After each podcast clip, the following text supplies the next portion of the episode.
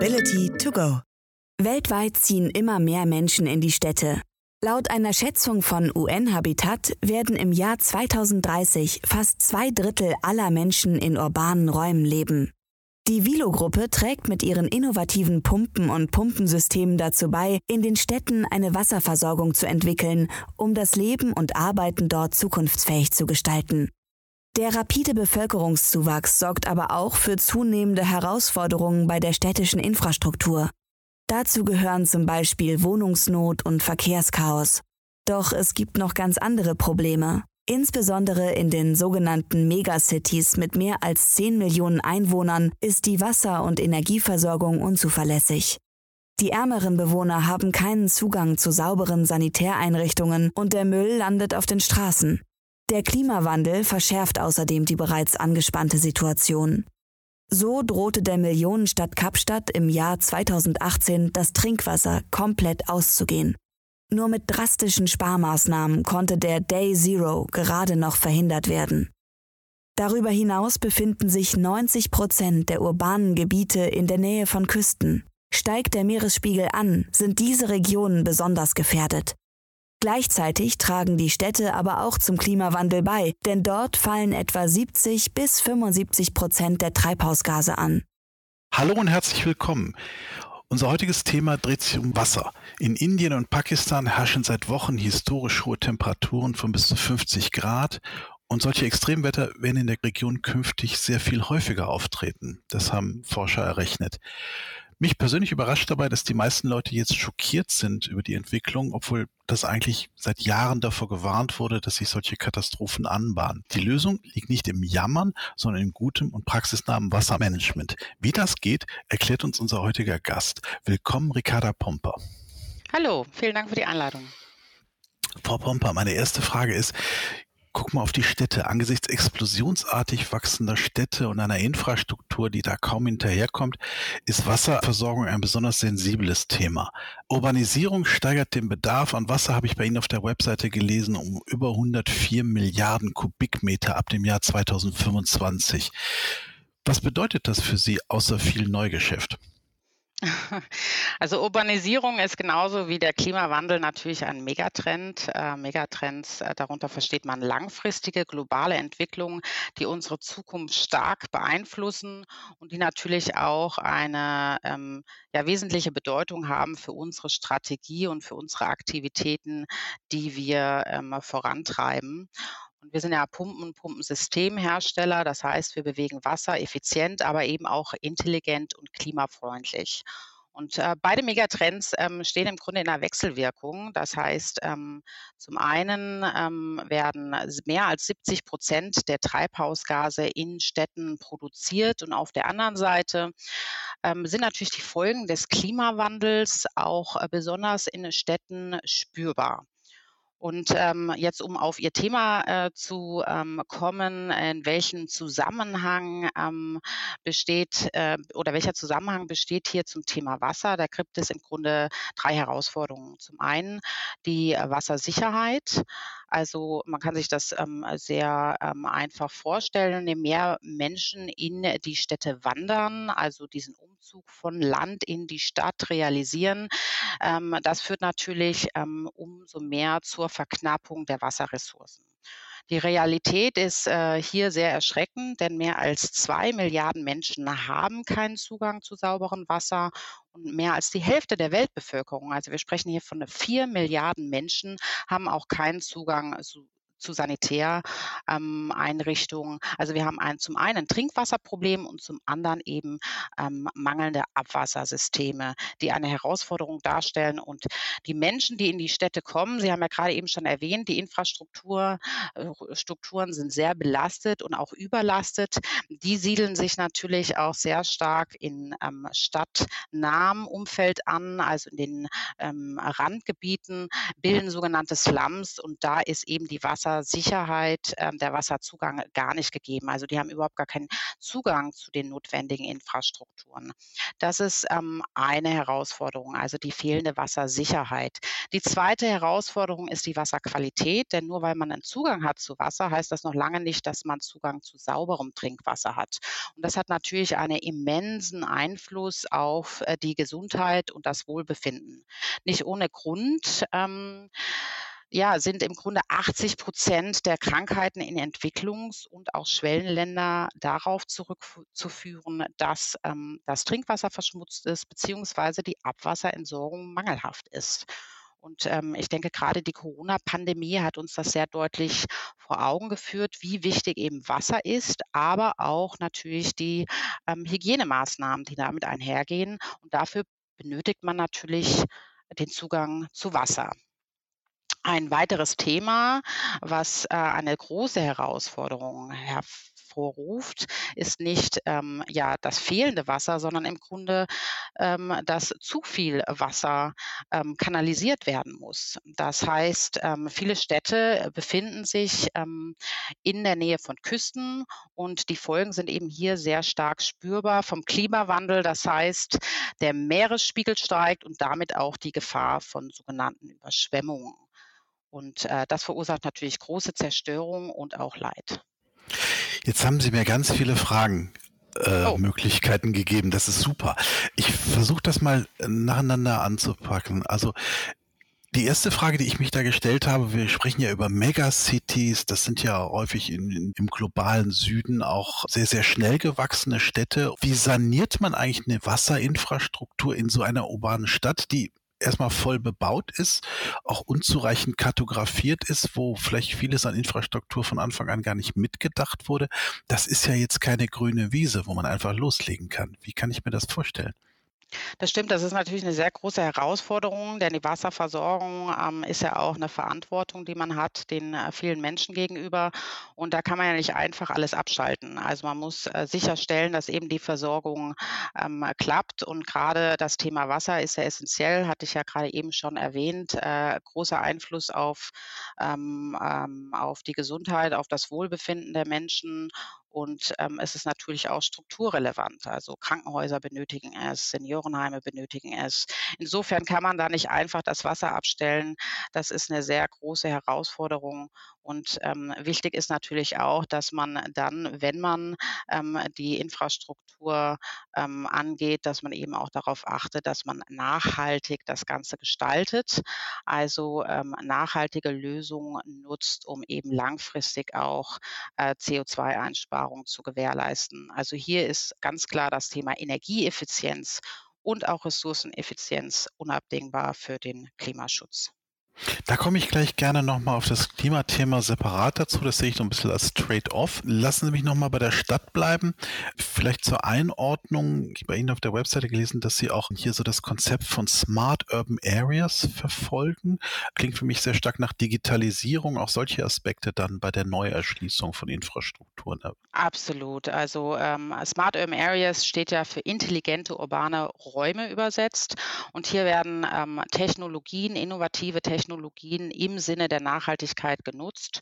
Und äh, man versucht eben die urbanen Räume intelligent, vernetzt und auch lebenswert zu gestalten über die Nutzung von nachhaltigen Technologien. Um mal Beispiele zu nennen, äh, was darunter verstanden wird. Also intelligent, ja, wenn man Wissen generiert, wird man im Idealfall intelligent und das ist bei Städten ähm, grundsätzlich genauso. Was wir benötigen, sind Daten und äh, diese Daten müssen gesammelt werden. Da ist ähm, ein sehr gutes Beispiel Chicago. Die haben also in der ganzen Stadt Sensorennetzwerke etabliert und sammeln im Grunde Daten von der Luftqualität bis hin zu Wasserständen. Ähm, die, der zweite Punkt ist die Vernetzung. Das heißt, Daten an sich sind schon mal gut, aber man muss sie eben auch nutzen können. Das heißt, ähm, die Daten müssen kommunizieren lernen.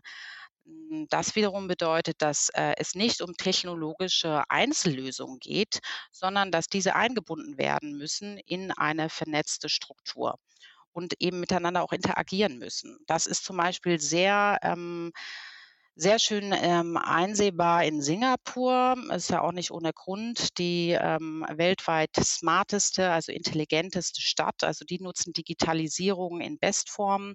Da sind also sämtliche Systeme dementsprechend ausgerichtet von smarter Transportversorgung, äh, Wasserversorgung, Müllverwertungssysteme bis hin zu Verwaltungsdienstleistungen, die ähm, ja komplett digitalisiert worden sind.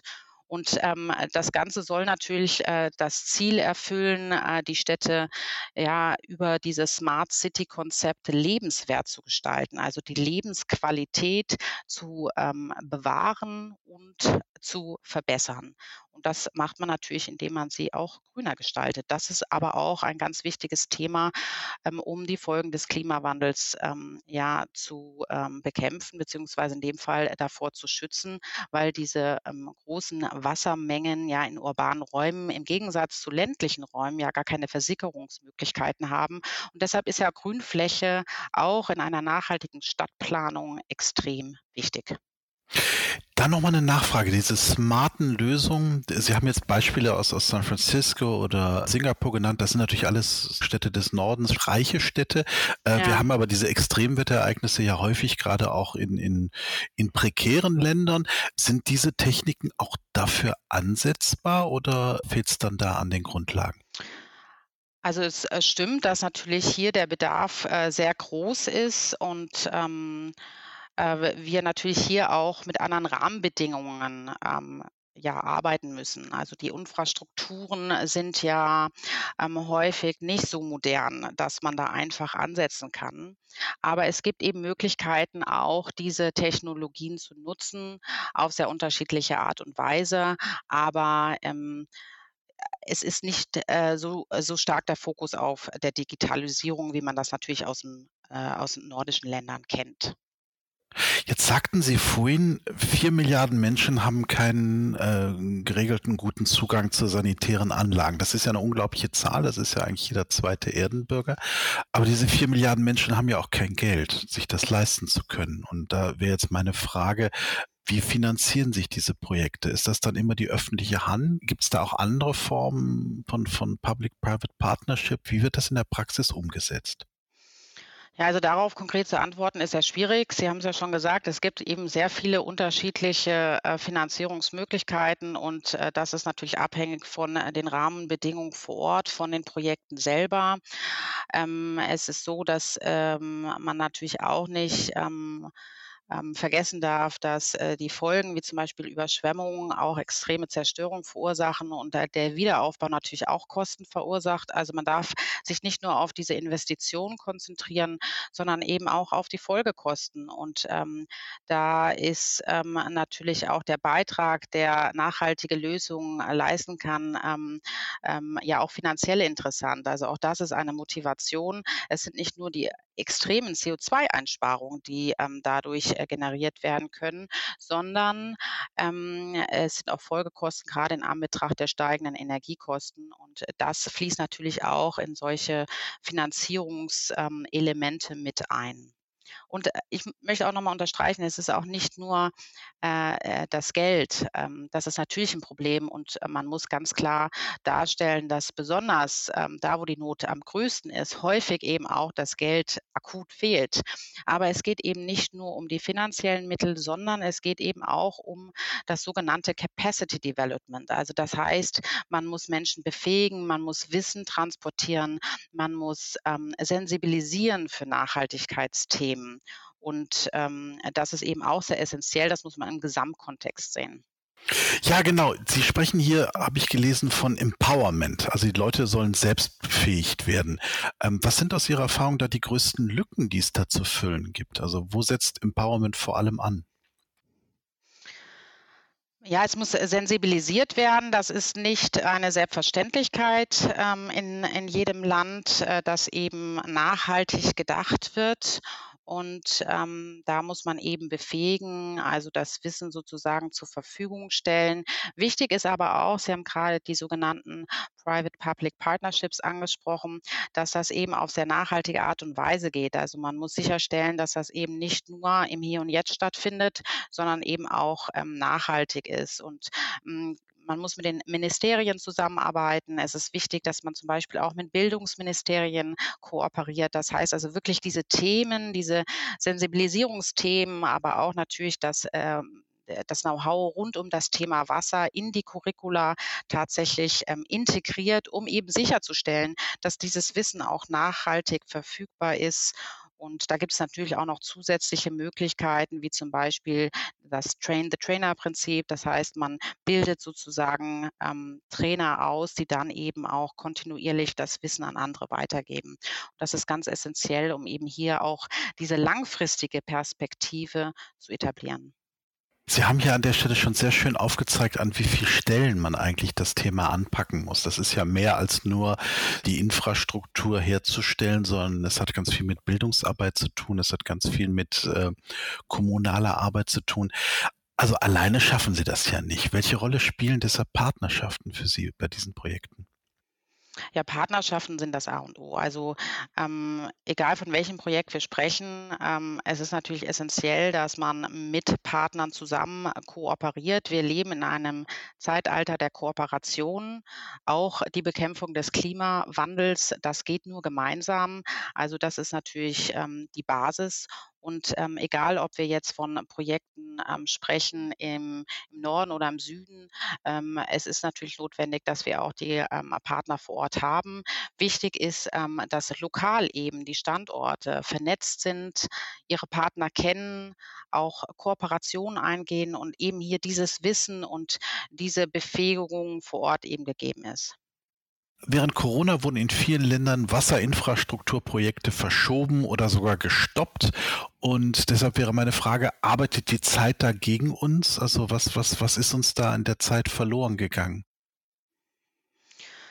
Ja, wenn die Projekte natürlich in, in Stoppen geraten, dann ist das problematisch, denn wenn man von der Pumpe spricht im, im Detail, dann äh, spricht man auch von ähm, ja, systemrelevanten Sektoren, von der kritischen Infrastruktur. Ich hatte es am Anfang kurz erwähnt. Die Wasserversorgung ist essentiell, das ist eine Riesenverantwortung und mit unseren Produkten und Lösungen bedienen wir natürlich Anwendungen, ohne die das alltägliche Leben fast nicht möglich ist.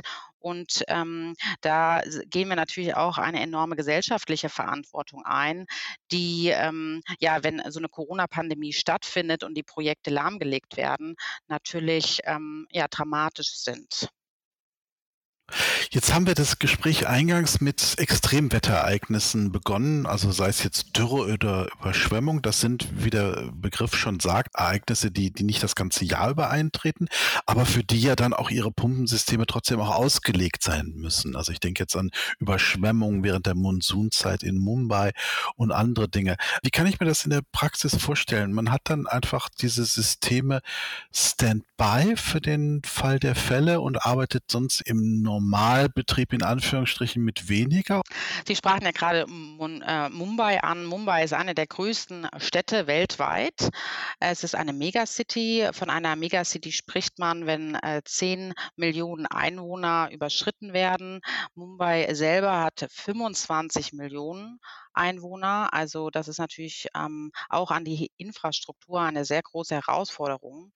Und ähm, ja, äh, jedes Jahr findet im Grunde äh, der Monsun statt. Ähm, das umfasst 95 Prozent der Jahresniederschläge, die in ähm, ja, genau vier Monaten sozusagen ähm, runterkommen. Äh, sie kreieren katastrophale Fluten, damit natürlich auch sehr viel Zerstörung und Leid.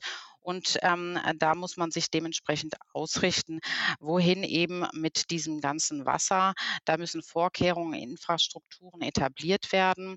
Und das hat Mumbai getan. Mumbai hat erkannt, dass ähm, hier Handlungsbedarf da ist und sogenannte Sturmpumpstationen ähm, etabliert, die eben in Form von Pumpen ähm, extreme Wassermassen wegpumpen können, also sprich kanalisieren können und äh, in dem Fall ähm, ja ist natürlich eine wahnsinnige Kraft dahinter. Man muss sich das so vorstellen, also 6000 Liter allein über eine Pumpe werden kanalisiert, äh, weggepumpt in nur einer Sekunde. Wahnsinn. Da mal nochmal für mich eine kleine Verständnisfrage. Wir sprechen ja einerseits über Frischwasserzufuhr und über Schmutzwasser, würde man glaube ich hier sagen, Ableitung. Sind das immer die gleichen technischen Anwendungen oder gibt es da Unterschiede? Und meine zweite Frage, die daran aufsetzen würde, ist, wie verzahnt man das auch? Sie sagten gerade, jetzt wird wahnsinnig viel Wasser weggepumpt, ist ja eigentlich zu schad zum Ablassen, nicht? Also wie kann man da tatsächlich auch gewisse Formen von Zusammenspiel mir da vorstellen? Ja, das Zusammenspiel, das ist wichtig. Ähm, es geht ja um Pumpsysteme und ähm, wir hatten ja gerade das Beispiel in Mumbai mit den Überschwemmungen, wo zu viel Wasser ist.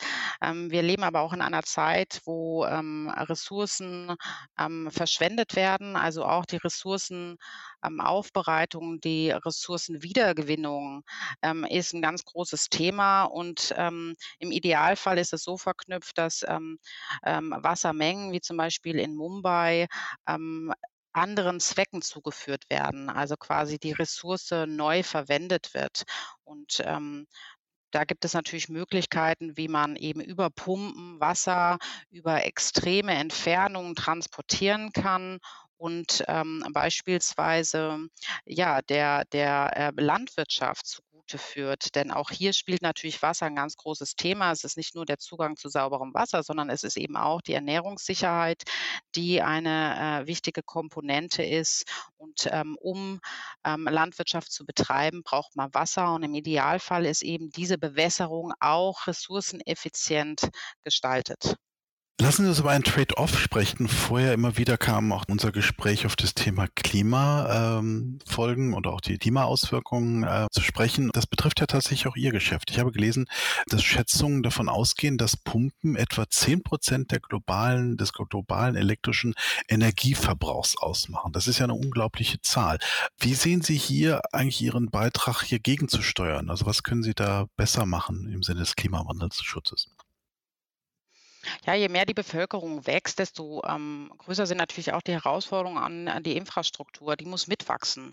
Und ähm, ja, Pumpen ähm, machen 10 Prozent äh, des äh, weltweiten Elektrizitätsverbrauchs aus. Ähm, und ähm, äh, ja, wenn man äh, mal den Pumpenmarkt ähm, analysiert, dann äh, wird schnell klar, dass ähm, ein Großteil der Pumpen, also mit circa 90 Prozent eben auf veraltete Technologie zurückgreifen. Und hier ist natürlich ein sehr großes Potenzial, was man heben könnte, wenn man rein theoretisch diese alte Technologie in neue Technologie ähm, ja, ähm, verändern würde.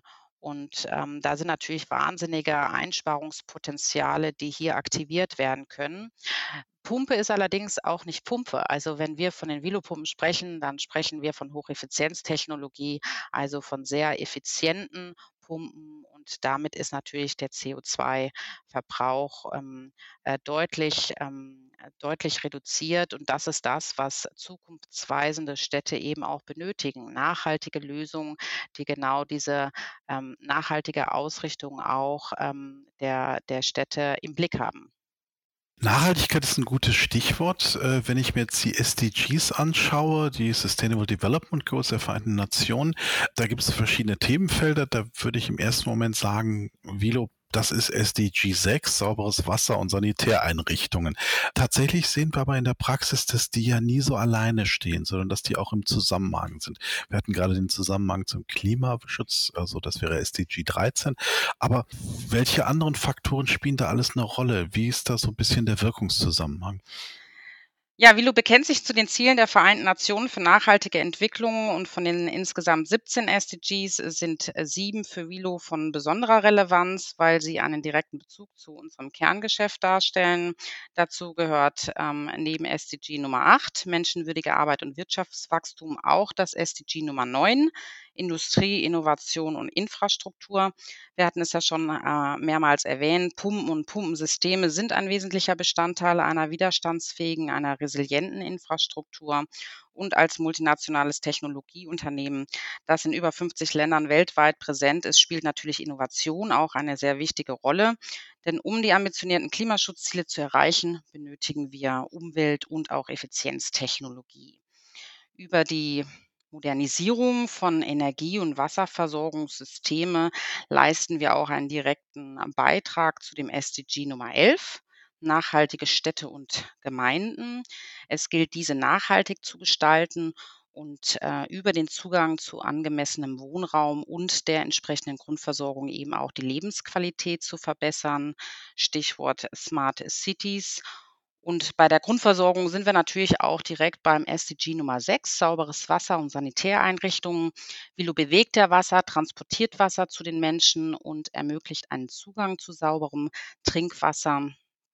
Und das haben wir ja auch im Rahmen unserer Nachhaltigkeitsstrategie ganz klar verankert. Wir möchten bis 2025 100 Millionen Menschen einen besseren Zugang zu sauberem Wasser ermöglichen. Ähm, neben dem Zugang spielt natürlich auch der ressourceneffiziente Energie- und Wasserverbrauch eine große Rolle. Hier sind wir dann bei dem SDG Nummer 12, nachhaltiger Konsum und Produktion. Vilo hat ja Produktionsstandorte weltweit in Europa, in Asien und auch in Amerika. Und dem Anspruch, den wir gegenüber unseren Systemlösungen haben, haben wir natürlich auch ebenso im Hinblick auf unsere Produktions- und Distributionsprozesse. Und das alles münzt dann in SDG Nummer 13, Maßnahmen zum Klimaschutz. Und ähm, das ist natürlich nur in internationaler Partnerschaft möglich. Auch das haben wir heute schon mehrmals angesprochen.